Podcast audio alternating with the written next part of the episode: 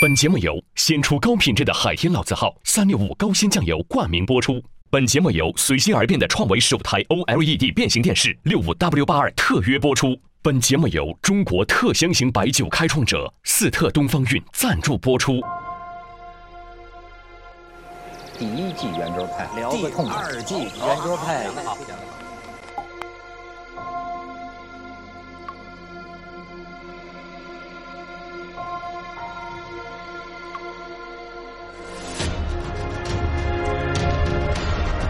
第三季圆桌派，圆桌派第四季。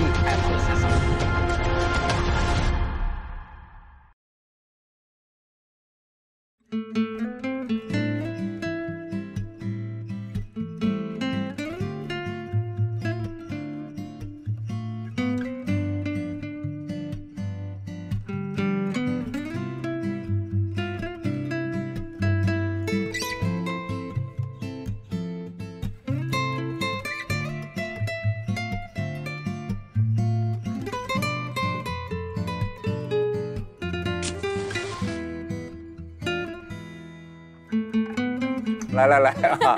本节目由先出高品质的海天老字号三六五高鲜酱油冠名播出，由随心而变的创维首台 OLED 变形电视六五 W 八二特约播出。我这口气也赶上邓亚萍了。哎呦，您这比我长啊，这口气。哎呦，马爷一听邓亚萍来了，来神了。马爷说：“我这乒乓球这个水平，也就是次于国家队。”哎，那你那你说我这个头两年还去这个国家训练训练场呢，就是训练基地，我还跟他们打过两下。哎呦，啊，不是这个是捡球去了。乒乓球，乒乓球就有一个好处。只要你会一个基本的打，那你任何你只是输球嘛，这个没什么丢人的嘛。他们那个训练，然后是呃还要选择有天赋的运动员。你觉得你是有天赋的乒乓球运动员吗？这显然是，但是我的意思是不是那种 真正的就特别有天赋的？呃，从小的时候选材上来讲呢，教练不认为我是有，可就是是一个好苗子。这个身高是吧？不算天赋吧，个矮算乒乓球的天赋，就是因为个儿矮嘛，啊，包括这个在我之前，在我之后都没有我这么矮的人拿世界冠军的，所以确实从选材要求上来讲，不符合选材的要求。哎，你比这回这个伊藤美诚是高，你比他还低一点点，太高太高。哦，嗯，但是你看到人亚萍手里，就是说我矮呀，每一下都是扣球。每个球都是机会，嗯，看球全是高的。那那那还是有天赋的。你说任何人经过刻苦的努力都成为世界冠军，这是不可能的。你没有天赋，天赋我原来认为占百分之六十，我现在甚至认为占百分之八十。这百分之八十上天给你的，你没有，你凭借你努力你是没有这个。行，业余教练说完了，专业的说，就是对我现在一定要说真话，你不能瞎鼓励人家。我现在说有一种天赋是身体上、身高上这些东西的天赋，对对对。可是我觉得像你们比赛到高精尖那个程度啊，有没有一种心理上的天赋？一定有。就是毫厘之间的这个这个差距的时候啊，我就觉得，那你像咱们肯肯定就怂了，你你都到不了那份儿就怂了，离那份儿远着呢，真的。就心理素质嘛，我们简称叫心理素质。哎，小的时候其实这个竞技体育选材啊，它难就难在心理素质上的这个选选上，因为从小的时候，刚才马爷说了，其实他是从客观来看一个孩子，因为小的时候选材，你就是看你胳膊腿儿长短怎么样，父母。你要像体操运动员要选的话，还要看看爸爸妈妈身身高，太高了他也不行。那打篮球、打排球也得看看爸爸妈妈，你到底能长多高？他他这个客观条件确实，他一开始选的时候他只能选客观，但谁也看不到你的内心，谁也看不到你的这个意志品质，是吧？嗯。所以这个是最难的，你你只能选他的这个外在的身体的条件，但是你你觉得他练得还挺好，练到一定程度以后，他一打比赛就说了，有的运动员就爱紧张。哎，运动员他就有的运动员呢，人来疯，场子越大他越来劲。哎，有的运动员属于，哎，对我属于这种，对我属于人越多我越兴奋，我不怕，我不怕这个这个这个去比赛，我喜欢比赛。但是很多女孩子是怕比赛，所以这也是不一样。还好这次没去，这次没人看。没没人看，反而我可能没那么兴奋了。哎，是是这样有子的。这种素质，我哎觉得，所以这个呢，就是从小时候很难看得到，就是就是基基层的，就是我们的启蒙教练是很难看到孩子这样的一个天性的东西，这是天性。我们讲这是天分，就是这个孩子本身他心理素质就是好，他就是擅长于说打硬仗，他就敢上，他敢往上顶，啊、他可能球本来不咋地。但是你说有时候大家难受的时候吧，说我上，哎，他就有这劲儿，他有这个，呃有这样的运动员不是靠，培养出来的。有的是是有的这个不是培养出来的他不能努，就是哎他不能对他不能努着去，就是他心里不是那么想，他非说我我装着就我不行装不出来我注意到一个情况，就是说，在内地看体育比赛哈，嗯那个评论员哈，嗯特别多的强调心理素质这对呀个问题。对啊但是呢，在你听英文的解说，嗯和听比较广东话的解说，很少讲这个。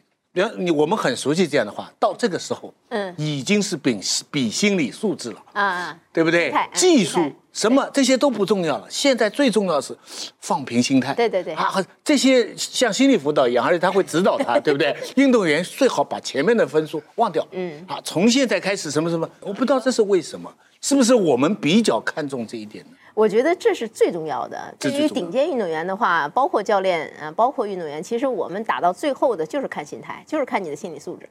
啊，就是大家就是这个真的是没有什么太大的差别，包括这个对手是这一个阶段，比如说我们一代人，这一代人是天天打的了。啊，像现在的像孙颖莎跟呃伊藤美诚两个人啊，哎就这这一次的吧，对对对啊这一次的，他俩俩后边十年都得他俩打，哎那铁打了。我一看这都是娃娃脸，就是零零零后零零零后对真的是那就像我们那个时代，像我跟乔红我们两个人，那就是呃打了差不多八年十年，就是我们俩，呃，世界排名第一、第二、第一、第二，就是这个样子。然后我们的对手，朝鲜的呀、韩国的呀，呃，包括还有其他的一些对手，那这一代人小，小山之力，哎，对，这一代人就是他，他我们叫一代人，就是这一批。这一批的话，那他永远在那儿，就像羽毛球的林丹跟李宗伟，嗯，那道理也是一样，他俩得得得打好长时间了。两个人实力接近，对就看心理素质。是的有的人就是说呢，呃，你比如说说这次孙颖莎，嗯，说孙颖莎实际上实力就是比伊藤美诚强。嗯你们说的这个实力又是根据什么标准说她比她实力强？实力讲的是技术，是什么？那你能说伊藤美诚技术在哪方面就差过孙颖莎是的，？是的。比如说哪方面？比如说，呃，我那因为这个呃奥运会啊做了一些复盘，对，然后呃当然大家很很很爱看了哈，嗯然后好有好多人呢也给我留言说你这个复盘是不是太细了？这个细了以后呢很细致，地那个每一局然后呢那个日本人学会了，这样子是不是就把招儿偷过去了。对 对对，那就是刚 出卖国家机密。就是刚才回答您的问题就是这个问题，就是呃总体来讲吧，这个我说的是假的，给我们说点假是为了骗日本人的。给我们说点假的。这不是你个让他说完，我要听这个啊。呃，像这个呃，整体来讲呢，伊藤的球呢，它的变化和他的这个发球的，尤其他的发球变化会比较多啊。大家可能看他的动作也是，很夸张，哎，对对对，比较变得多的变化的，包括这个跟我们发球不太一样啊，嗯这个嗯呃，就比较夸张，就像您说的啊，动作比较大。然后呢，他的速度是比较快的，这是他的特点啊，抢的比较狠啊，就是打的也比较狠。呃，总体的打法呢跟我很相似，啊，总体打法跟我很相似。哎呦，我是不好意思说，我这我就这么说，有点有点有点屈尊您了，就是。哎，我就觉得这他这个，但是他有种那个劲头儿。嗯，是的对，他呢总体的实力不够厚哦，啊，就是他是靠变化和这个快速或者凶狠，就那么前一两下、两三下的搏杀啊，对他，然后再加上他那个那个比较凶狠嘛，那个样子，可能感觉上来以后呢，我们打几个球以后呢，被他那个气势可能被他罩住了以后，感觉你很难受。但实质上来讲呢，如果打到后边一点，打开了就不稍微得打后边一点啊，前两下一两下扛住他，然后呢适应他的速度，适应他的这种搏杀，然后打成实力球，那是我们一定上风。因为我们整体的现在的打法是弧圈加快攻这样的一个打法，我们又有旋转又有速度，我们还有力量，所以说呢，我们打打到后边是我们占优，所以这整体的厚实程度，我们讲实力，这是实力，这真正的实力是在后边，那是我们要比他强。啊，但是呢，就是所以说这一次的比赛呢，就是孙颖莎好在哪儿呢？就是你强的时候我也强，你搏的时候我也要搏，就是强强对抗的时候我一点不示弱啊，就是不能让他只摁着你打，有一局有一局他占先的，好像是第二局吧，九比三，九比三，嗯然后给他扳回来了，扳回来了以后呢，对他气势上就哎，对了，弱了。对，那个这个很重要，这一局其实啊，那个时候挺危险的，因为中国老百姓啊高度关注，是的，啊对不对？是的。这一场要是输了的话，后来陈梦压力就更大了，整个这个事情。对，当然国际乒协肯定很开心，对不对？对促进乒乓球全世界发展是有好处的伊藤贡献非常大。当然所以说，没错，啊然后做了很多那个敦煌的飞天的那个 动作，真的有很多。哎，国际乒协这么多年来，主要的目的就是要打败中国，就是要让乒乓球成为一个能够竞争的比赛。嗯。在他们看来，这个比赛已经没法竞争了。因为中国队出去又是跟海外兵团打，对不对？海外兵团又把全世界先扫掉了，留下来的精英跟中国打，所以出了一个伊这个我伊伊藤叫伊藤美诚，伊藤美诚嗯。客观来说，对乒乓球运动的发展，对。啊是有贡献的，没错。但是老百姓的那个那份情绪啊，点击率之高，你看他跟那个后来单打的那个那个半决赛吧，哈，对收看的人之多，哎呦，真是贡献很大。您说这个，我就我就我就可以给你们看一段小视频啊，咱们这个这个呃亚萍带来的，就是哎，你看他主要是他现在就是个贵妇范儿了，哎呦妈呀发现哪来的贵你我我想唤起马爷咱们当年这个这个回忆。然后接着之后呢，你看他讲讲伊藤美诚的发球，我觉得挺逗。来，咱们看看。哦，你们还有准备 对的。对对对，当然了，嗯嗯，看这当年邓亚萍，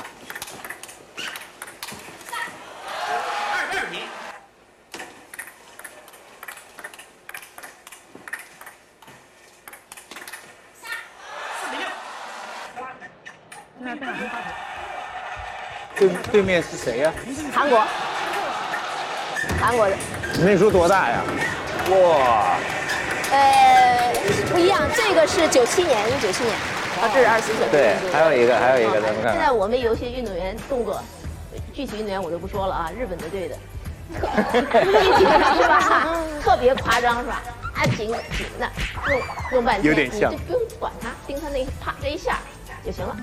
中国队的发球呢是特点是什么呢？前面动作都很小，然后棒一下特别快。这是跟我们跟他们不一样。然后放完以后的假动作是有的，我们是迷惑你的，但前面那个，中国队不大错的。哎呀，哎，我这我发现还真的是，要不说你过去看那个日本武士道那电影，你发现没有，都是预备动作很多。他他这个真打起来就故意这么弄的就呢，还是说是他个人的真的技术上需要的呢？就这套花枪啊，呃，不不，技术上就是这一下。我就看这个伊藤美诚啊，这个的发球的时候都路回头了。就是啊对对这个就是脚冲着都，他都倒过来，这儿是桌子，他都这样。然后呢，先看桌子，说桌子里什么都没有，然后看球，尤尤其是哎，他为什么？我觉得好像有点仪式感一样，就是我真的就对了，哎，但问题是他刚才无意中说了个问题，他实际上是一个文化问题，就是日本文、哦这是武士道呃对，日本文化中他很注重这种仪式感，嗯，这种仪我们是讲究实用哎。你看他在说的时候是很实用，说你前面都没用的啊，都没用的。那哎那对，是不是啊这个有意？思它就是个文化嘛，文化它那所有的教练都会告诉你，你比如咱们真出一个运动员这么干的时候，这教练员肯定上来就说你别跟我玩，哎这个对对这个没有用的，那倒是啊花架子。花架子啊，。对对哎对，但是他那边不是，他就是要这个。嗯你比如你看日本的那个剑术，日本的那个那个剑术出来的时候，一开始他一定要有一套仪式对对对宫本武藏啊，对，是吧？而且我注意了，他那个转来转去啊，不同的转法。哎，，对，是的，前后左右不同的转法。这样。那按我我我说我们要必须宽泛一点看待这个世界对运动的一个态度，就是他是他的态度，对。你看着很高兴就行了，对不对？对你你不能要求他所有的人都是按照一个路数去哎发球，是的。过去现在很少了，过去那高抛球抛抛那么抛抛那么老高，很多人愿意看这个过程，对吧是？那就是我觉得要允许在乒乓球运动员，我们乒乒乓球这个运动在发展到今天，应该是百花越是这样的运动员出现，对对这个当然了，对对对，但是但是我现在说的我，现在嗯我现在说的是什么呢？是因为为我在呃这个平台上各个平台上看的那个，大部分人是对这个东西是负面评价。嗯，是吗？当然了，我挺爱看的公众公众对他他是负面的，但是我觉得你负面的是你个人的事儿，但是不能渲染成一个整体的情绪。与，你看这次这个日本运动员的出现，对我们都是很兴奋的，对不对？大家经过一次这个呃对抗啊，而且是有强度的对抗，你要上来全是。全一上来就九比零，一会儿十一比零，全给淘汰下去。大家看这事有点没劲了，对吧？所以这次我觉得对整个乒乓球运动的就是再度提高是好事。是是是，允许对，所以允许挤眉弄眼儿是吧？就是这这人家怎么运动员都有他的小怪癖。这还有一个问题是什么呢？我觉得在这样强度的体育运运动中啊。它加强了娱乐性，其实是一个好事儿，是的，看着多开心啊！干嘛要说这上去每个人脸色都特凝重，是吧？就是要有人出这种，还有人搞怪呢。没没没错，而而而而且马爷，我就是说还不是说是娱乐性，我真的里边看着真惊了。就是你如果说他那是日本 日本文化，对吧？哎，我在咱们运动员里我学到点，因为我这我的弱点是心理素质。我发现呢，这个这次奥运会，我感觉中国的这个运动员啊。这个也有一种提振心气儿的方法。嗯，我发现他们爱喊。嗯，呃，你看最后女排就是女排前头输了，最最最最后最后两场不都赢了吗？嗯，这明显的喊叫声比对面的大。嗯，就是一旦打赢一个球，那帮姑娘们啊，我觉得是不是教练让他们？哎，我你为什么你你喊的是什么呀？你当年 他们说有人说好像说有有人都拼出这个音来叫。输煞，还我学的不像，你你您您喊的是什么呀？当时煞呀。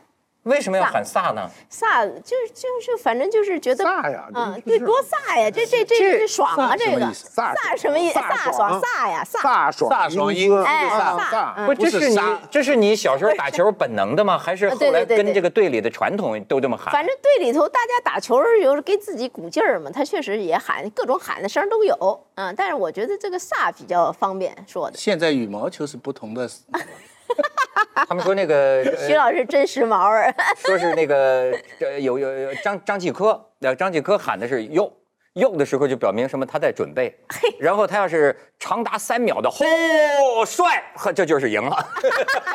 这么复杂？不，哎，这个就是喊叫声，嗯，是能够让自己状态，那肯定一定是这样的，肯定会时刻提醒自己。你包括自己有时候可能还会呃自言自语，就是有时候你发现运动员在自我提醒。在自我提醒。你看看网球是看网球是最清楚了，就这些运动员，网球是最克制的运动，不到最后一分他不能喜形于色。嗯，但是他打的过程当中，每一个球后来他自己做的那个表情、摔拍子、自己鼓励，就说明他当时的状态。不过我的一个问题，我赶紧问：那现在专门我们要有人扮演伊藤来陪训练的，他也要搞这套花的动作吗？哎，那倒不需要，你你你管那干嘛呢？你就盯他的手就行了嘛。他万变不离其宗，他把球得发出来，你管那多少那花样，你管那干嘛呢？你就盯他球就行了。因为我在想，要不然这个永远他的球就那么几个旋转嘛，是吧？侧上旋、侧下旋，然后直着的转和不转，然后急球、急下旋，就就他这个勾勾球啊，勾球的是这个这个这个这个球是这样转的，这个侧旋是这样转的，他无非就这么多的旋转，这么多的东西。你剩下你那个都不不重要，剩下就是这个内勾球的，这样勾勾勾式发就这样子发的，这个旋旋转是这样过来的，你知道你该去怎么接，你就练就好了。然后这个左侧的旋转是侧过来，嗯，侧旋的这个侧应该怎么接，是吧？然后平球的转不转的球怎么接，击球怎么接，击下旋怎么接，大概就是无非就这么多的发球的旋转和变化。这么多年来技术的发展变化大不大？比方说你们那一波，到后来。他们这一波到现在的人，嗯，除开体力的因素以外，嗯，就你打得过他们吗？就这些运动员，他完全不一样。现在，因为我们那个时候呢是小球，现在换成大球，我们是二十一分，他现在十一分。那么最大的不同在哪儿呢？就是小球对于我们的要求更高，因为小球的速度更快，旋转更强。大球大球反而降速，对反大球反而呢速度掉下来了，旋转也掉下来了。这个对于我们来讲呢，技术要求没有那么高了。哦，那意思是一代不如一代了。那不是，那不是，那不是这个意思，不是这个意思啊。但是呢，就是说像这样的把这个技术要求降低，其实是主要还是有利于更多的人能给我们能够有抗衡的能力。啊，还有一个你你我不知道你们注意没有？你看他所有的这个比赛，包括解说，他跟过去完全不一样。过去上来就是强调前三板，你看现在还有人强调这事儿吗？对，不重要。现在要强调相持，就是你后面能不能扛住。现在很难再说什么发球抢攻这事儿了，没用。过去就发一个球，你回的不好，帮一板扣死，这事儿就完了。现在你千万不要想这一板能扣死，你要这么想，那你就死了。现在运动员就是就是他能够相持的能力，就是在被动。你看，在这个经常就是十几个回合的时候，运动员在极为被动的情况下都可以把球打回去，这在过去是很少看到的。对，这个这关键在哪儿？就刚才马爷说的是对的哈。这个关键在哪儿呢？就是他的技术的要求降低了，因为这个的技术啊是中国队最强。就是我们玩技术玩的特别好，要是他不改规则，那更加没法打，那更的没法打啊！因为我们中国人是技术玩的好，我们的前三板、我们的发球、我们的台内控制，就是这些小的东西，这些小的技巧东西，没有人能跟我们抗衡的。那么所以说呢，打打小球的话，我们发球好，我们就有抢攻，抢攻了我们就可以直接就打死你，对吧？然后我再连连一个两三板，你我就是主动的。那么反过头来呢，这个别人就很难，因为技术是很难提高的。为什么他伊藤美诚在苦练，晚上不睡觉，多练练，也赶不上咱们这个技术程度？这为什么？这技术差的挺远的。这技术很多东西，它是需要真的要好的教练教才行，真的是要手把手，要告诉你该怎么打，你的那个感觉，它是非常细小的球感，球的感觉，细小的感觉是非常多的，包括技战术的这个打法，包括你的这个套路，我们讲。所以现在呢，刚才马爷说的是对的，就是什么呢？球一大了以后，就是现在的旋转掉了以后，你的发球很难发的很转的球。那么发发球很难有很转的球以后的抢攻就会带来很大的困难。所以现在形成了台内直接拧拉，可能大家可能知道这个技术，就是台内球直接用反手这样拧拉，啪一下。哎哎，对对，你看为什么以前没有？以前那个球太转了，不不不，一拧就掉下来，起不来，你拧不起来，起不来，你没有这个手腕的力量，起不来，它旋转太转了。现在的旋转没有这么转，它这个力量是起得来的。所以说，你看现在的是什么呢？上旋球比下旋球要多。原来我们那个时候相对来讲下旋球还多一些，控制，现你起不来嘛，你只能摆短或者劈长。啊，现在都不需要，啪起来，嘎嘎嘎就开始来了。哦，怪。所以现在要我们年轻人要需要什么呢？需要力量。现在需要力量，而对你的技巧要求没那么高了。它是一个相对的关系。我们那时候必须要有技术，没有技术你根本过不了去，过不去。你算是呃，在女运动员里，你算是力量大的那种类型的。我我我技术也很好，对，一样都不缺，那不能缺，嗯。所以我觉得，你看到了这个你评球的时候，评他们球，我发现你经常说一个什么呢？就打到一个赛点啊，你看他经常说一句话，说这个伊藤美诚他这个时候他想赢了，嗯，所以他这个就就动作就有点走形，嗯嗯。为什么是心理？嗯，对你他就讲啊，就打到某一个比分上，嗯，他就说看，你看他这个时候他心里啊有点想赢了，有点想赢了，不对吗？呃，有点想赢了就输了吗？就是发挥可能不正常。哎，有点想赢的，就是你想法多了以后，你就不是按正常你的水平去处理球，或者是你正常，你比如该发力了，你就是应该发力，是吧？但是你一旦想赢了以后，你出手就没有这么果断了。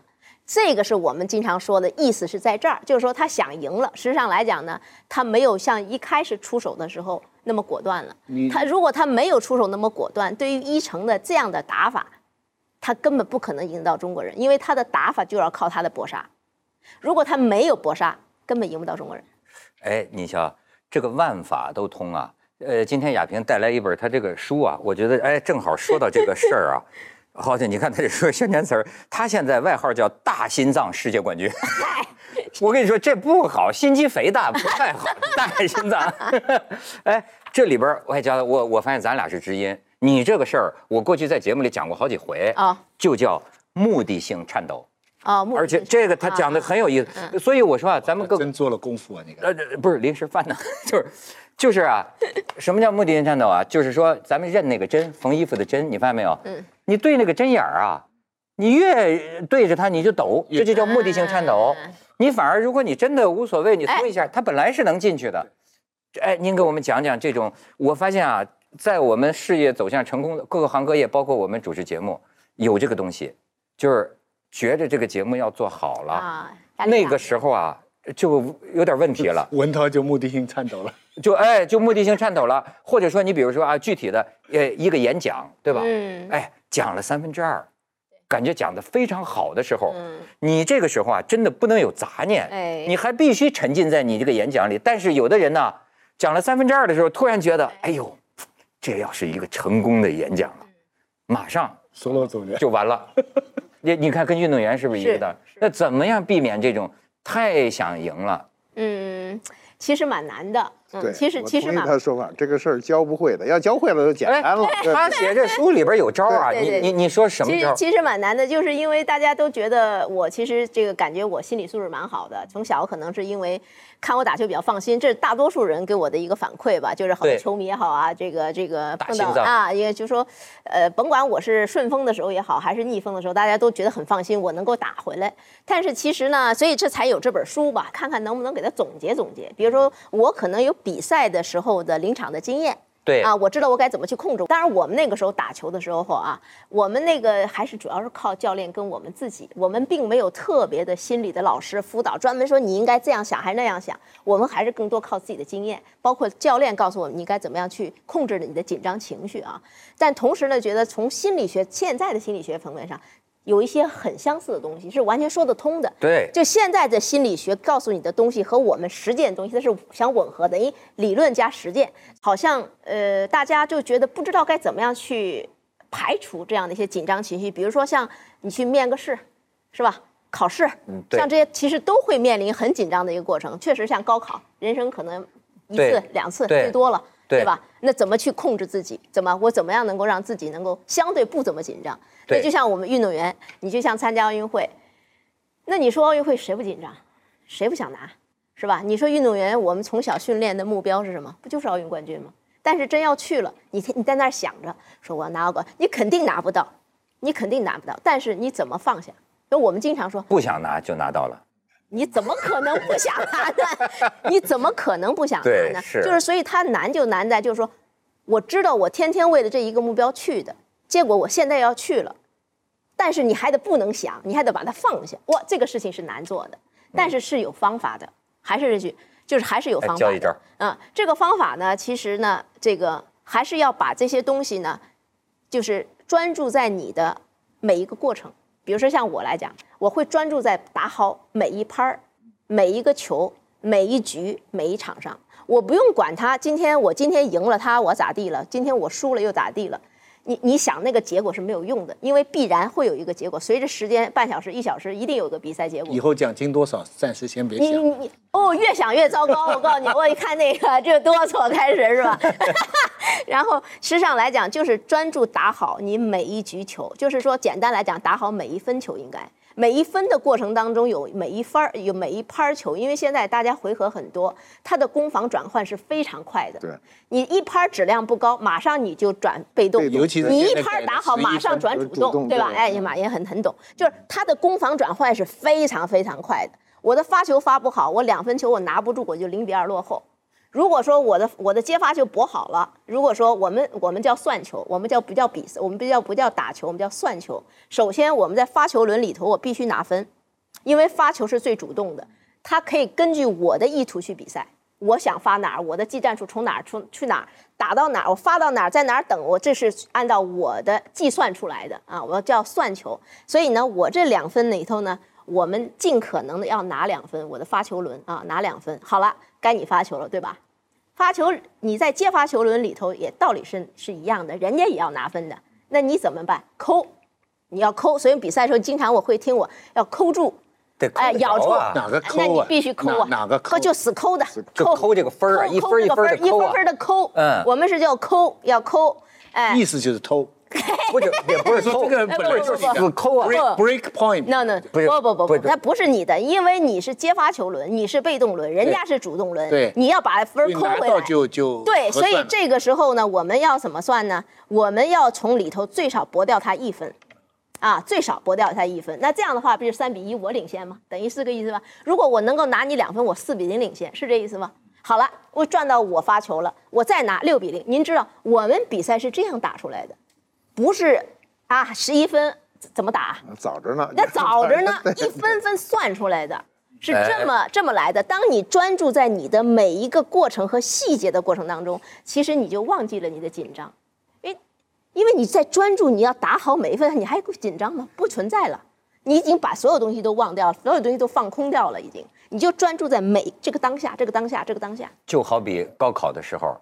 你就是做这个题，就是这个题了。对，全力以赴，集中在这一个一个题上。是的，就别的不能想。亚平说了一个很有意思的字儿，叫“抠”啊。这“抠”字在北京土话里，它有例子哈。因为北京土话里有一句话叫“平地抠饼”，对面拿贼。什么叫平地抠饼呢？就这饼不是你的，你才抠出来。他说抠的分也是，理论上讲这分是对方的，你要抠出一分来。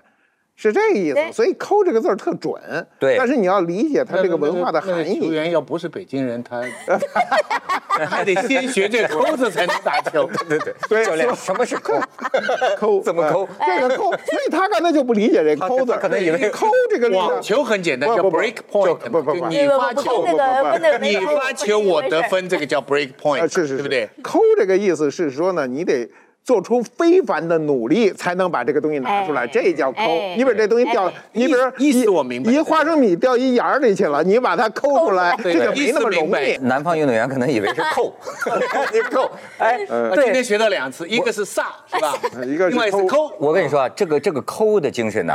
不是花钱抠，这个抠的精神真的是，就人呐，你比赛对抗当中，你发现没有，有的时候真是兵败如山倒。哎，是的。有的时候我能感觉到这个教练就是为了让节奏停一下，哎，要不然这么说，这个东西很奇妙。对，你要某种东西一失手了，嗯，一不抠了，一比零、二比零、三比零，啪就出去了。您您别说，邓老师，您说这个特别专业啊，我觉得就是我们还经常会说一个词儿，一个一个字，叫顶一顶，扛一扛，就是顶扛。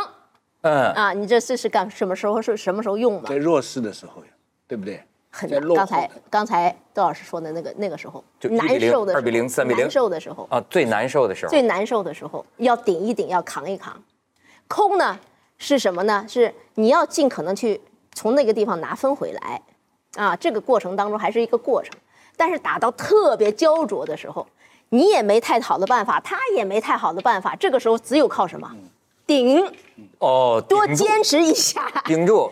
对，那就是黎明前的黑暗，对吧？就是你也很难受，因为打，你知道有时候大家很焦灼，你也没有特别好的办法得分手段，他也没有特别好的得分手段的时候，这个时候教练会以包括我们自己是让自己扛住，扛住，我就扛住。那像我坚持，像那个混双第七局的时候，教练该跟他说什么？但是前前面啊，刚该说该说搏搏。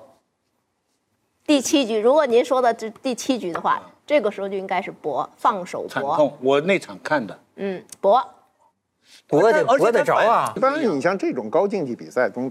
到这种状态的时候，就跟两人摔跤，最后都筋疲力尽，都扛在那，你也摔不倒我，我也摔不倒你，那就看谁耗到最后。是的，就是这个事但是在那个时候，那个第七局是伊藤他们超水平发挥，叫的就全全国网民呃愤怒，也就是那个 那个一瞬间嘛。但他们就一下子很强。那那个时候，在我方就是对于对那个他们应该你们用什么喊喊什么口号顶住他们？杀！呃，光喊口号，他这呃不成，他得有方法，他得有具具体赢球的办法。他这个也不符合他们的实力的真实情况，怎么样？这个地呃，他是这样，所以这个比赛，所以他就充满的这个变数就在这儿，不确定。哎，就这个不确定性和它变数是充满整个比赛的过程。比如说，稍微咱们回忆一下哈，当时呢混双前两局上来，我们打的非常好啊，我们会非非常好，这个我们。准备的非常的充分啊，这个许昕跟刘诗雯，反过头来呢，日本人就日本队这两这一对选手呢打得很紧，打得很紧，并没有发挥他应有的水平。那么我们二比零呢，前面呢很轻松，没有什么好打的，那个一两个掉了，一两个掉了没打起来，然后我们二比零领先，二比零领先第第三局开始呢，我们呢就感觉哎，照这样打就就不精打，你知道他还没让你紧张起来，那你知道这这前面不精打，我们叫不精打。而且从一一路上打上来的这个战绩来看，这个许昕跟刘诗雯没遇到什么很强劲的对对抗，很强劲的对手。他们但是跟香港的一队那那打的很那那都不算什么，都不算。但是你要知道，这个日本队的这一对选手水谷隼跟伊藤美诚是死里逃生对爬出来的，啊，前面他就该输掉的，结果是逃出来的。当你有过这样的跌跌撞撞爬出来的时候，你已经非常适应这样的不利的局面的一种心态了。嗯，这个说的就比较深了。嗯，哎对，对，弱势群体当习惯了。对对对对当你特别顺的时候，你你知道，你就觉得哎没问题了，就就这种感觉就来了。他们是不好，所以打到第三局以后，那我们觉得没问题啊，这个很好啊，这个这这不经打呀就就不经打呀，这个是吧？但是呢，日本队这对选手呢，想这事儿不对呀，这事儿这不该是这样啊，人家也不是白给的呀，你要知道对吧？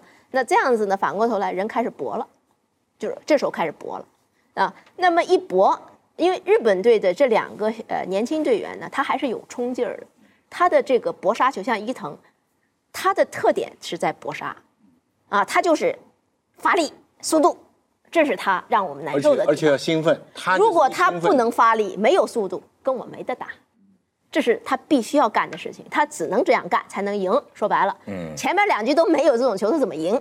啊，水谷隼球也打得很软，所以他俩都不行。那第三局呢，心想我都打到这份上了，我我不搏啥时候搏了，我就来吧，是吧？咱那边觉得这没啥事儿啊，这这没问题啊，就稍稍有一点点松。我观察他们两个表情啊，稍稍有一点点松。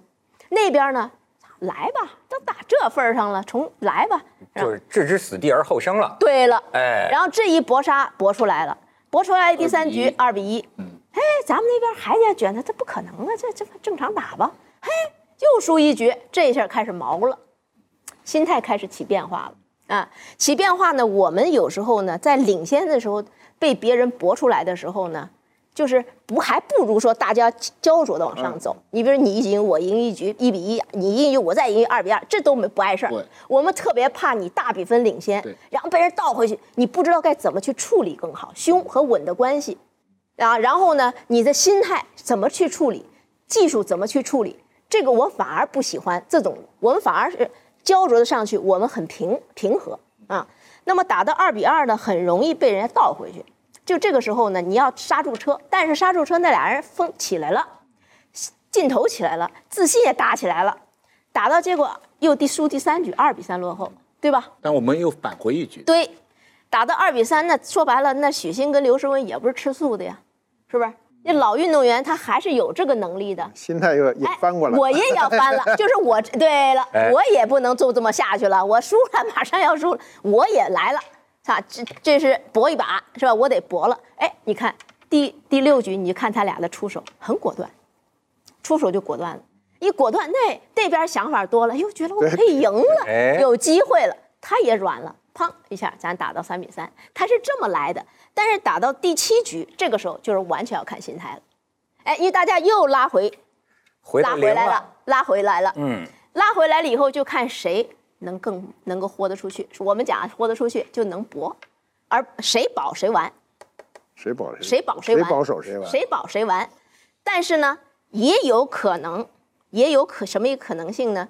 就是你要如果稍微稳一点，你让年轻的运动员乱去搏杀，他可能搏丢了，你也可能捡点漏，这是可能性是有的哎。我们也会用这样的一种战术会去跟他打，也会用。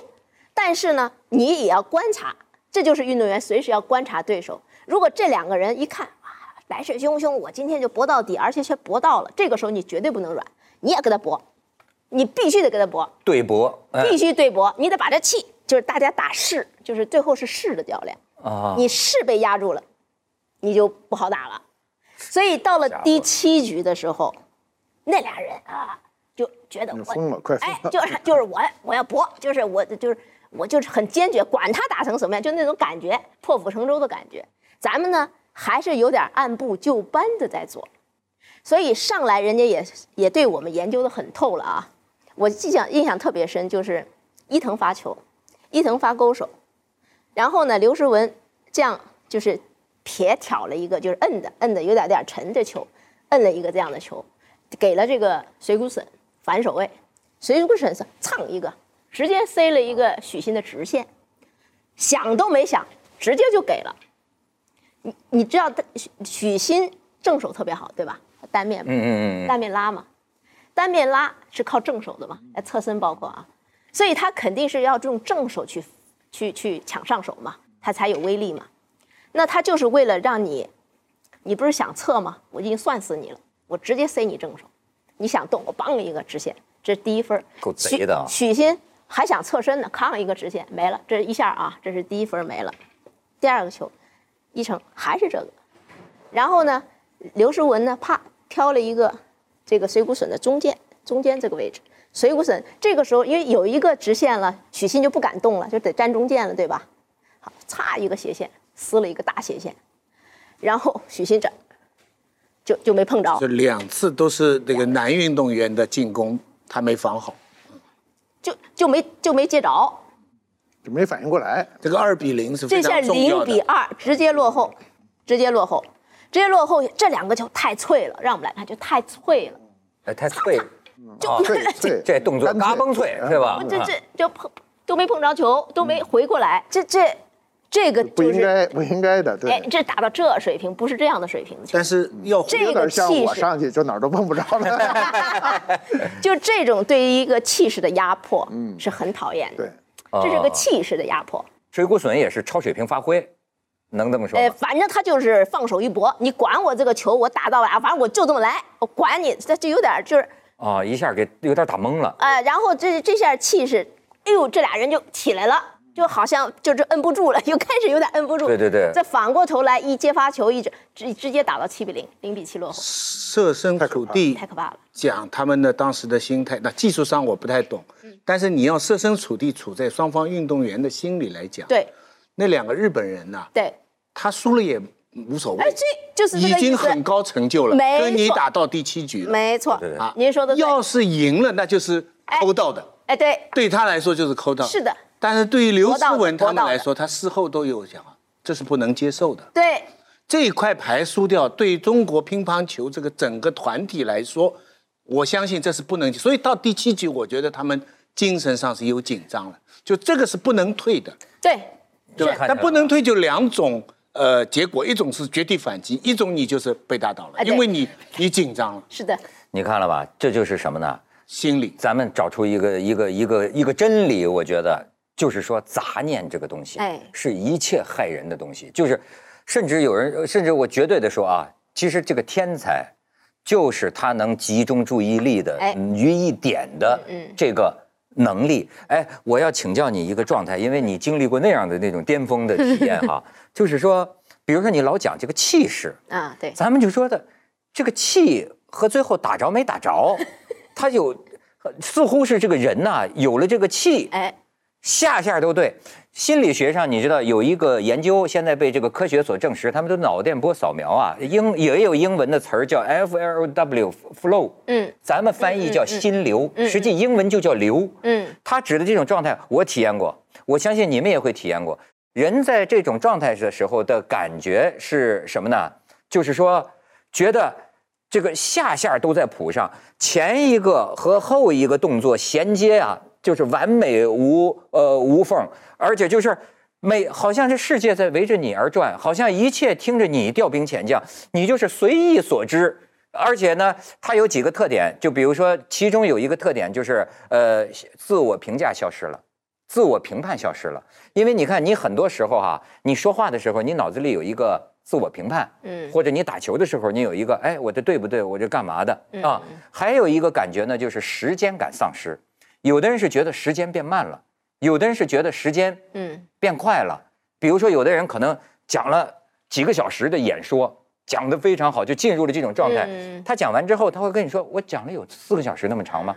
我感觉很短呢。”就是反正是时间感丧失这种状态，你有没有这种？就是连打呀，怎么打都有自然某种韵律给你踩上了他。肯定有，这都不用说，他太肯定有了。就是我们文化中老说一句话，叫“有如神助”。啊对对对，如有神助有。如神助，没错什么意思呢？是乒乓球运动，它不单单在我们年轻时候不单单是个运动，更大的一个成分是娱乐哎。它那个赢球的高兴和打球之间的那个快乐哈，那个我觉得是娱乐带给不了我的。我认我认为运动带来的那个快乐是比娱乐带来的快乐要高，要高很多。嗯。你打球时候那个快乐，对。那那么所谓这个有如神助是什么呢？因为我们打过球嘛，就是在一个你不可能赢的、不可能赢的一个状况下，你突然那天就是怎么打怎么有。对，就所谓的呃教练的话叫或者公众的话叫超水平发挥。其实你也不是什么超水平发挥，你怎么平时不超水平？就那天就有如神助，怎么来？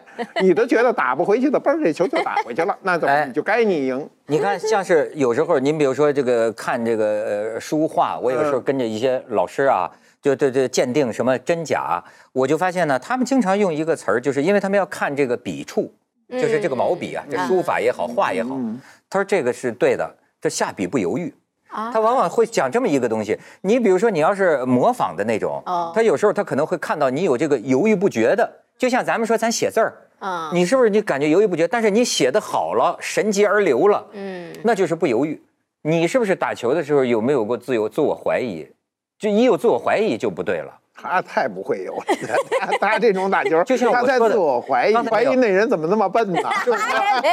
打顺了手，好像是上帝在拿着你的手打，你有这种感觉吗？会有的。训练场他们一定打过特别精彩的球，但是你在那个世界级的比赛中可能打不出来。嗯，在世界级的要命的大赛、要命的关键口、要命的一局、最后要命的一球的时候，那个状态完全是不一样的。我有时候看在电视上，你在那儿打的打的特顺风、特顺手的时候，我就老在想，他这个时候大脑处于一个什么状态？是不是那个时候觉得气势如虹的感觉，好嗨呀、那个时候觉得呃，没有，其其你看，其其实乒乓球运动员是非常冷静的一个项目啊啊，因为我们其实是，呃，赢也好，输也好，就是我们是叫叫呃，在给自己鼓劲儿啊，在在嗯叫。但是呢，其实我们的脑子是非常的冷静的，因为我们随时要观察对手，包括我们的技战术的变化，啊、包括我们要，其实主要是要看看对手的变化而变化。有的时候呢，可能这个技战术是以我为主，以不变应万变，我们可能用这样的一种战术。有一种的话呢，是根据它变，我也要变啊，而且要快速应变。还有的呢，有的时候就想讲的就是这个度的把握。比如说像打到第七局的时候，你看这个时候他要搏，你必须要搏，啊，你如果他他他不搏了，你倒是可以稳一点。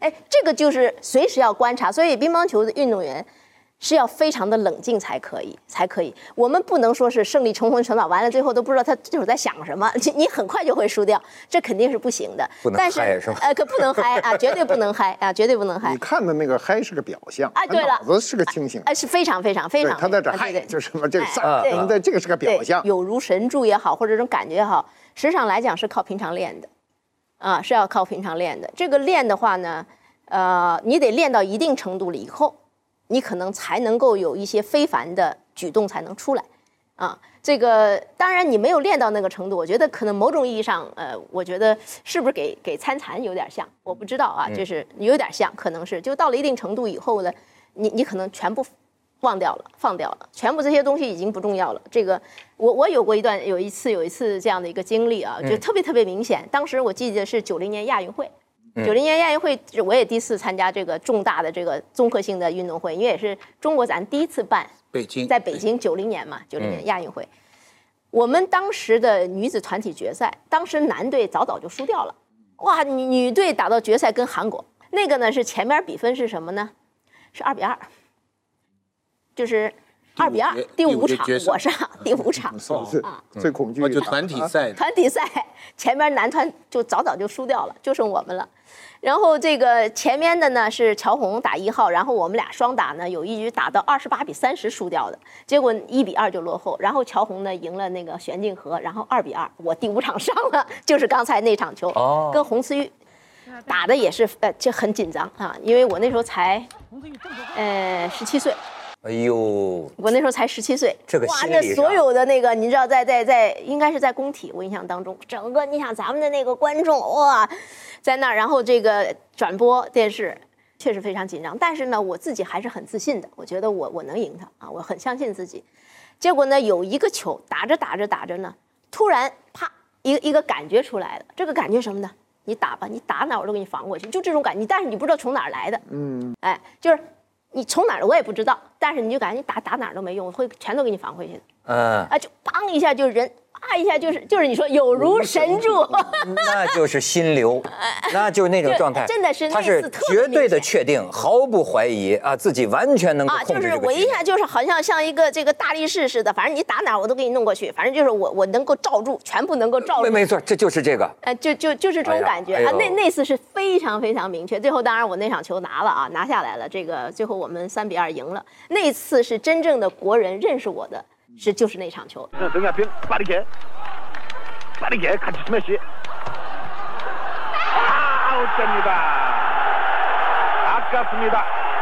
就是说，我想说的呢，其实呢，他是还是要靠你平常的功夫积累，积累。哎，你就是打到那个份儿上以后，你对自己极度的自信。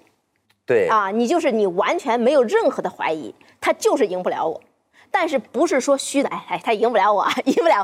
不是我告诉你赢不了我。这个呢是就这个，这个是行行都通的。你觉得？其实你你你你写作啊、艺术啊，这个各种方面，平常做了很多基本功。哎，对了。但是在你不能等那个一瞬间。没有。但是有时候他就会来。他会来，没错没错，我赞同。乒乓球啊，中国人的记忆，这是非常骄傲，对不对？当然也是非常重。他讲的那个九零年亚运会，那个是太重要了，因为是八八年吧，汉城。九零，哎，对对，汉城。中国成绩不好。哎，对。所以这一次的这个乒乓球输掉一个项目，对，在某种程度上真的是好事，又唤起了大家对乒乓球的这个重任跟热爱。对。但是无论如何，不能否认你在中国运动员当中就是属于心脏比较大的，不是心肌肥厚，就是就是他他他这方面是有名的，但是。比如说，我举个例子啊，我觉得你可能能治我的病。就比如说，呃，我现在稍微好了一点嘛，也我觉得我能治好一半我的病。就是我原来一个毛病就是怕后悔，不允许犯错误。嗯。然后呢，就是说啊，百分之一的纰漏，对我来说给我带来的这个痛苦哈，超过那百分之九十九的成功。啊。就是容易耿耿于怀啊。比如在台上说错个话，或者说什么。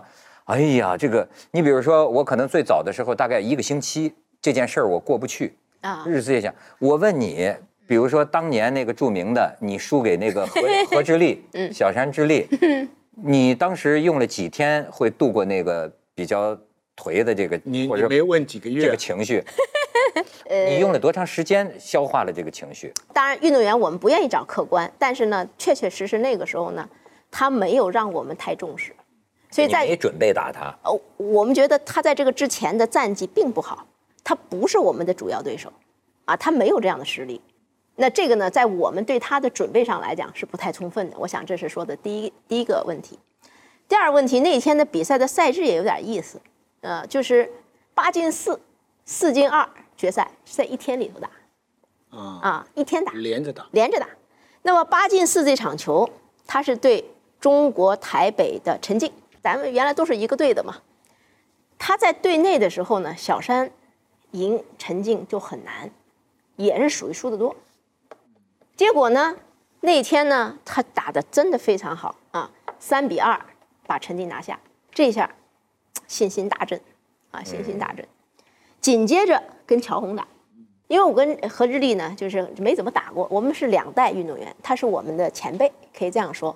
我们没有在一个队里头训练过，因为他是他是年长，所以说呢，这个他跟乔红打的时候，我是在他旁边看，他俩的打法很相似，就是都是两面反交，属于呢打相持球，啊，他俩那场球打的也非常的精彩。一个球打几十个回合，几十个回合，因为他俩都属于相持型的，没有前三板，基本上都是靠实力来来赢球。那看谁扛得多，你打十板，我打十一板，十一板我打十二板，他是这样的。嗯，所以他业余的就叫比较肉。又学到一个词。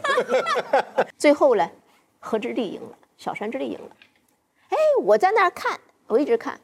我本来觉得没你啥事儿了，不，我觉得一开始什么呢？我一直觉得呢，因为乔红跟我打法不一样。嗯，乔红是靠后边的实力赢球，相持能力很强。我是靠前三板赢球。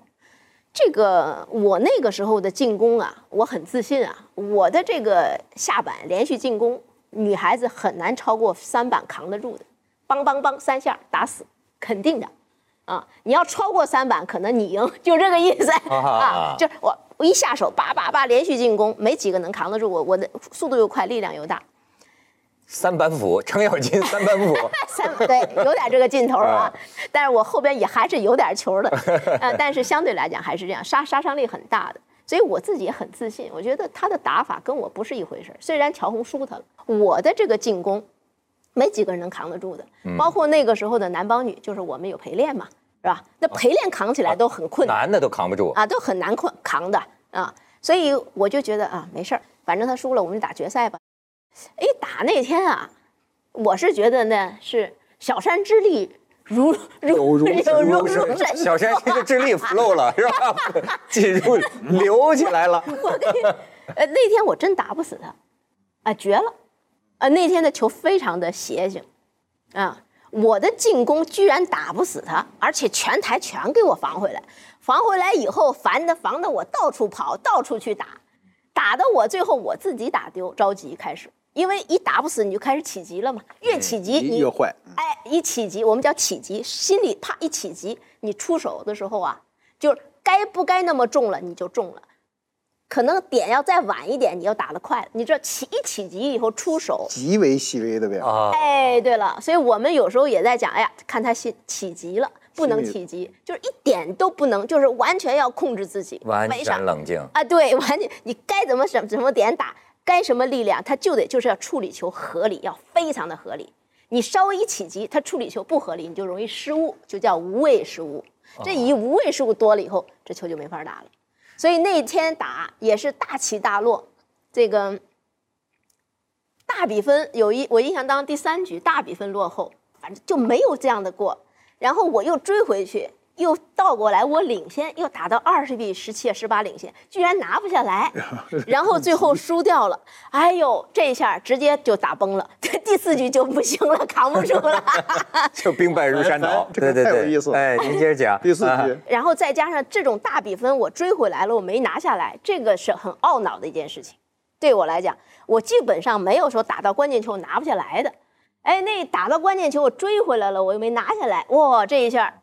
很难受了，打到第四局就完全就是被一边倒压住了，就这个气势啊就被压住了。就是他，你知道这个气他起来了，我呢就不知道我是再怎么打才行了，就是这个很犹豫了。出起出出手的时候，结果呢打到第四局就没什么好打的，就就直接就就一边倒吧。我认为基本上就输掉了。当时这场球对于我来讲呢，我觉得啊我是尽力了。啊，因为比赛的时候我们谁也不想输，那肯定的，对吧？太不想定了，谁都想赢，但我是输了呢，我也用，这真的是，这是用尽我所有的这个这个方法了和这个这个，后板斧 都用出来了，对，真就没什么招了，最后输了。就是说，当时国内议论那么大，你这个晚上睡得着觉吗？对，就是就是因为自己这个，我一开始觉得还是蛮坦然的。其实我觉得输了嘛，输一场球嘛。谁谁不谁不输呢？问题是，但问题是你输给小三子，是吗？对，那这是另外一件事了嘛。所以呢，一开始就觉得，哎，不就是输一场球吗？我反正是我觉得我尽力了。嗯。但是后来发现不是这么回事儿。这有有压力。这这好像不是这么简单。所以这并不影响到你的输赢，这是事后才想到的这个。啊，对对，他比赛的时候我我们并不没想啊，这并不知道。就比赛的时候是完全是专注在比赛的过程当中，我一定会竭尽自己的全力去打好这个比赛。但最后实在是人家技高一筹，那咱们甘拜下风回来再练，这是运动员肯定是这样的心态。但是慢慢回来以后，到了村里头了，后来知道国内的这个 这个情况，哦哦，那才知哦，这场球输成是这个样子的。对，我就 关心的时候，我关心的是那个时候你这个精神压力是怎么度过的呢？我我觉得，我觉得一个运动员来讲，其实我们会非常平的、平和的心态看比赛。我没有发挥我自己的水平，输了，那我确实是要找很多自己的问题。但是这个比赛确确不是说我没有发挥我的水平。我没有尽力，而是我该做的都做了，我该使劲儿也都使劲儿了。那天他确实发挥的比我好，那我是觉得呢，我认为我是可以坦然的面对的。哎呦，这家伙优秀运动员，这这优秀就是所有的检查还是保持在专业的这个。哎，对对对，你说的对，专业对。虽然体育运动必定有很多附加意义，是的，但是他们始终在这里边。对。我我们一定要保持这样的心态。刚才他说这儿，我一直想到我很早以前看过一个片子，特别有意思，就说明这个问题。嗯，他是一个美国人拍的片子，他在研究短跑运动员的心理素质。他说曾经有这样一个运动员。他在训练当中跑得非常好，速度也非常快。嗯，但是他一去比赛，他就要慢，他就跑得慢。嗯，后来说他怎么他他为什么慢呢？他就分析他的动作啊。后来发现是什么呢？他在重大比赛中呢，他由于有略微的一点，就很小的一点紧张呢，使他的步幅呢小了一点。嗯，他本来这个一百米，他好像是四十七八步就要完成。嗯，但是他要多跑出一步去，这一步就致命了。对，因为他在四十多步中，每一次就短这一点儿。倒了。他就倒了，他就差这一步，所以他速度就哪个字倒倒 就是倒，姜老师对脚步倒不过来，就你你没有脚上拌蒜过吗？就是倒 倒不过来了，拌蒜还得问一下呢。倒了，他这个就是倒腾不过来了啊。所以学了，嗯，所以所以他在这个抠倒倒，对对，这北京话那个，所以他的运动员，他刚才说的那种微妙的变化啊，不可以凭意志改变的。你看他老说一个词儿哈，就我们都不说的一个词儿，他老说技战术。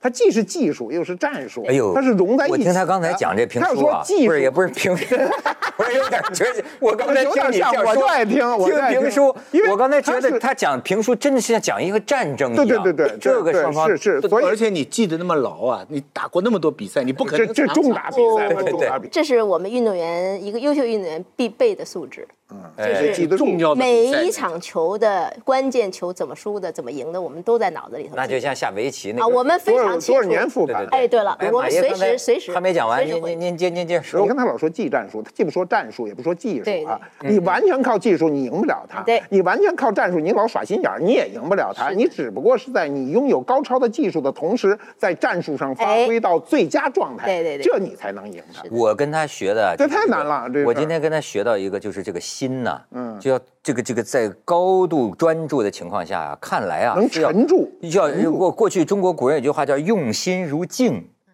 你的这个要专注在你具体这个打球的这个本身呐，这个心像镜子一样。但是你会觉得这个心态啊出现一丝儿涟漪，马上你手上就失准了。对了，这个心和手，哎，过去咱们叫得心才能应手，所以你那个心那个平静的湖面，只要一丝涟漪，你的手上就。就不对了，太厉害了，这太厉害，太厉害了，不得了。您您刚才说的，我就再补充一句啊，其实我们打到关键球的时候啊，打到关键球的时候，你知道教练只给我们说一句话，嗯，或者提醒我们，把球打到台子上。哎呀，我天，太简单了，这这高啊，做的太简单了，做起来太复杂了。这个就是我不管你是采用什么方法，你把球给我打到台子上。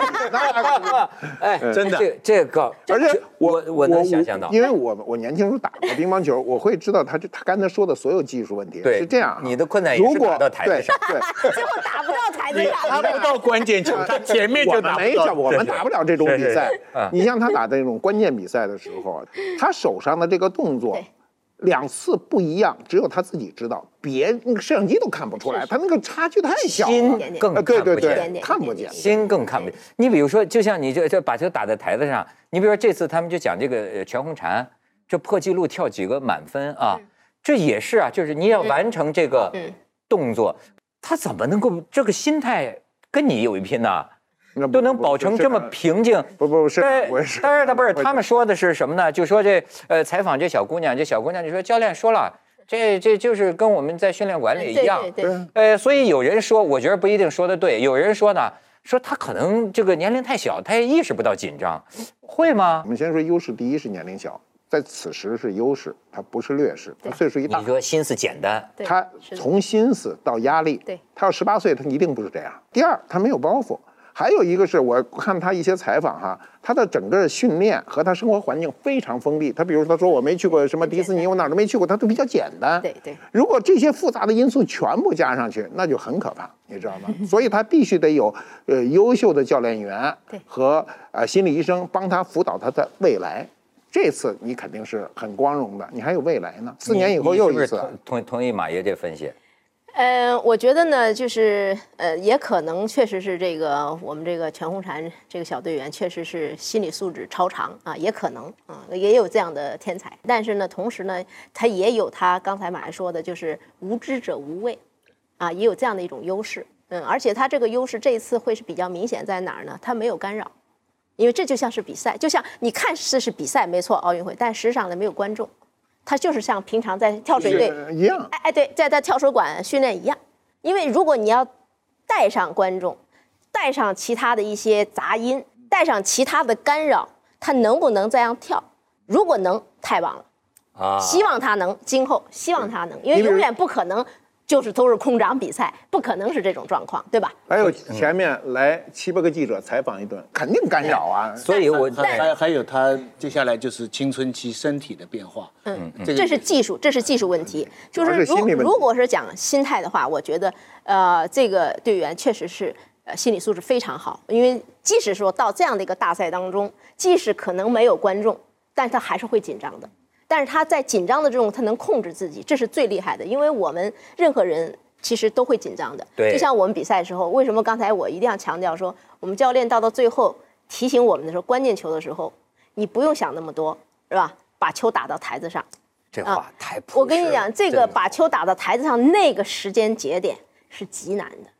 这个是极难的。对。而不是平常，你说我们练了十几年，专业天天练。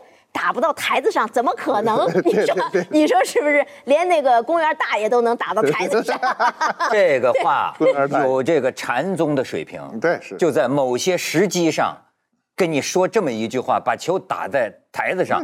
当时说者和这个听者，他处在一种特殊的心理状态下，你说这个话，他不一样。所以就包括刚才你讲的“无知者无畏”，猛一听好像不是个好话，其实。这也是禅宗里的话，对，就是说你在某种情况下，哎，某种无知，嗯，坐忘，哎，你什么都不知道了的时候，也许就有福了，哎，这个东西太太，所以所以竞技体育啊，有时候呢，就那一点太悬了。这个，我我经常有时候说，我们那些优秀的运动员需要捅捅破这层窗户纸，这层窗是窗户纸，才是达到一定的境界。如果有的时候你会发现他老是到这儿卡住了，而到这儿卡住了，这些运动员挺多的，到的时候他扛不住了，他输了，扛不住输了，哎，就是如果你能够捅破这层窗户纸，你又到另外一个境界的时候，你能够驾驭你自己，这是最重要的。驾驭什么？驾驭你紧张的情绪，在你紧张的情绪都不行的情况下，因为我们一紧张心就会快，就是跳，就是。心跳会不要不要说运动员跳，我们观众也跳，对，不敢看。对，就是这个心跳快的时候，马上心就会反映到我们的手，我们的手就会抖，就会抖。那么手抖对于我们处理球来讲是就一点点，对，因为关键球你要老打人正这个中间，你不是等人打你吗？我们只能是打的角度越开，是吧？角度越刁钻，其实就是要求你的精准性。你离那个网子那么老高，那过去能有质量吗？擦着网过才有质量啊，是不是这？它的精准性。但是当你紧张的时候，手是抖的时候，你告诉你的精准性在哪？低一点下网，要不就擦网出界，要不就出界，是不是这几几个东西吗？所以我们要求是什么？在你紧张的时候，你抖也得把球台给我抖，把球给我抖到台子上去。哆嗦也得过去。对了，你抖你也得给我抖到台子上，你抖你也得给我走到边上去，你抖得给我抖到台子。这个时候其实就是考验你的控制力，你能不能控制你紧张的情绪？又回过头来讲，所以这个时候说把球打到台子上，可不是随便回一个让人 啐你，那这叫啥呀？这叫是吧？不是这样的。所以这这个事实上来讲呢，是在我们平常对自己训练要极其的严苛、极其的苛刻啊，然后你才能说我在这么高压的情况下，我仍然出手是正常的出手，哪怕我抖，我知道我这球能打到台子上。得是这种能力啊！你的技术一定在水平之上。哎，对了，你技术没有，你下面的话都是瞎说。对，然后还能控制控制控制这个人呢？要不说就最怕这个失控。对，而且所以我觉得这种啊太巅峰的时候啊，这个压力大到啊，你甚至不能不相信命啊，哎，对吧？你这个东西 那个时候不能想，不是啊？哎，你说他有一个呃小动作，做你爱做一个按台子，哎对，按三下。这是什么？这是什么？这是什么神咒？这是什么神咒？对，这其实呢，就是呃，我们打球拿拍子嘛，有出手汗嘛，啊，出手汗嘛。这一次呢，因为不让擦擦台子了，这次嘛，因为规定嘛，因为疫情嘛，不让吹球，不可以擦台子，可以舔 不可以擦台子。其实那个时候呢，主要呢，其实就是，就是把这个手擦干一点，然后同时呢，那个时候其实主要的还是平复自己的情绪。平复自己情绪，有一个动作把自己缓下来。哎，对对对，然后包括对手，你可能要再观察一下他。因为我们那个时候一定要观察他，有的时候我们可以看到他的脸色，我们就知道他是什么状态。比如说，哦，你们会看对方的，那必须。那你打球啥也不看，你闷着头打，怎么怎么赢？察言观色呀。对，你看这个，你比如说，我考考多老师，这个脸涨红了，这个这个时候这个队员都脸的很红了，您觉得他是这个什么状态？害羞。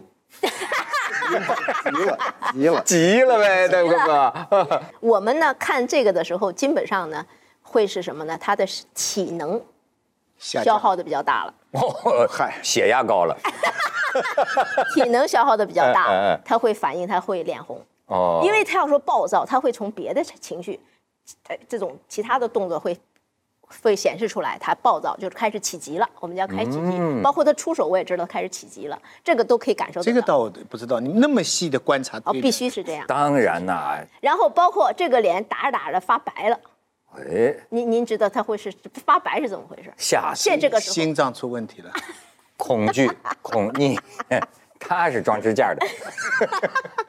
发白了以后，有些运动员打着打着，他脸越打越白。我们说他脸都打白了，什么紧张？哦，紧张，真紧张。你一看他真紧张，你就知道你该怎么去处理。哎，有的时候你一看他脸都不会动了，你你有没有观察？哎，僵了，就这个脸都动都不会动了，就是木了。哦，这也是紧张的一种表现。但是那最不好的就是他很兴奋，在那里哇哇乱叫，那个就说明他状态好。哎哎，你要看他是是虚张声势啊，还是哎，对对对，这个你也要都有可能。这里边太多表情了。哎，对，有的时候他就为了壮胆儿，你知道吧？就啊乱。其实你看没什么东西是吧？你也不用怕了。哎，要是我真真来劲是吧？哎呦，这个你要小心点了。这所以随时要观察。就是刚才包括像那脸白了，他或者脸不会动了，他脸都不会动了，你就知道他紧张的已经一塌糊涂了。怎么又黄了？再涂一层蜡。真是你你这个时候我们在处理球上，技战术上面我们就可以改改一改啊。这个时候不用着急了。啊啊，他已经紧张成这样了，你还急什么？你让他失误就好了。你这个时候的技战术可以打得稳一点。哎，有的人性格啊，有的队员啊，很容易发火、上火，很容易上火。嗯，就我们说现在一个词儿叫上头，是吧？上头。有的有的年轻运动员特别容易上头哈。哎，你就故意让他上头，让他快一点上头。哎，怎么能让他快点上头呢？那有时候就是激他嘛。激他啊，激他嘛。那有的时候，你看，比如说，你们发现没有，伊藤打球。有的时候他乱甩，你发现没有？乱甩就是不是正常的打。嗯嗯。那我们看不。那他对乱不乱？乱不乱？我们看看都不乱。对。伊藤他得打顺风球，他得站，就是他在领先的时候他打得好，就他落后的就麻烦。呃呃，不不，他落后的时候反而容易打出一些特别精彩的球，就是特别高级的球。然后就觉得这球怎么能这样打过来？他有时候还真能打过来，而且真能打上。这个时候我们就起起起起急了啊！怎么怎怎么能这样呢？就是你知道这这不正常，知道吧？评论员的说法叫不讲理。哎，对，是这样子。那像这个时候呢，我们呢就如果说你容易上头的啊，你也跟着哎这这上当了。哦，上当了，不能上当。我们恰恰可以给他玩佛系。哎，对你越这样是吧？我还是按照我正常的，按部就班的给你打，我也不起急，我也不着急，我就正常。你再给我搏，你看看你搏一会儿，都给我搏上，也没有这样。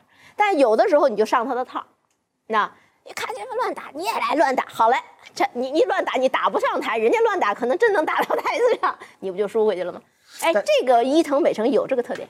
但不是每个冠军能像你这么总结的。我的天哪！你我发现你在这方面可能是除了体育比赛以外另有特长吧？嗯，对，没对，我就发我今天真是上了一课，我觉得 太精彩了。嗯，而且我觉得啊，我今天得到最深的体会是要跟邓亚萍做朋友。千万不要跟他做敌人，不要成为他的竞争对手。哎呀，太好了，太好了！只有打球有可能啊。哎呀，我们听不够啊，听不够啊，真是谢谢谢谢谢谢。嗯。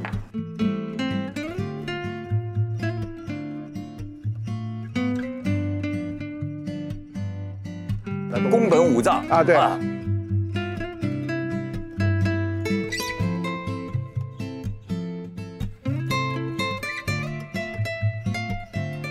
过去上来就是强调前三板。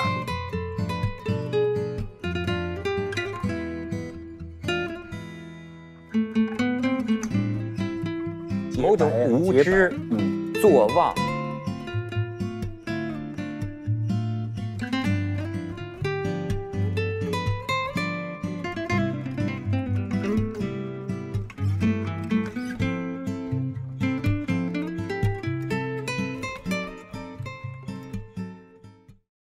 美味、品质、生活，海天三六五高鲜酱油。本节目由随心而变的创维十五台 OLED 变形电视六五 W 八二特约播出。本节目由中国特香型白酒开创者四特东方韵赞助播出。你的热爱正在热播。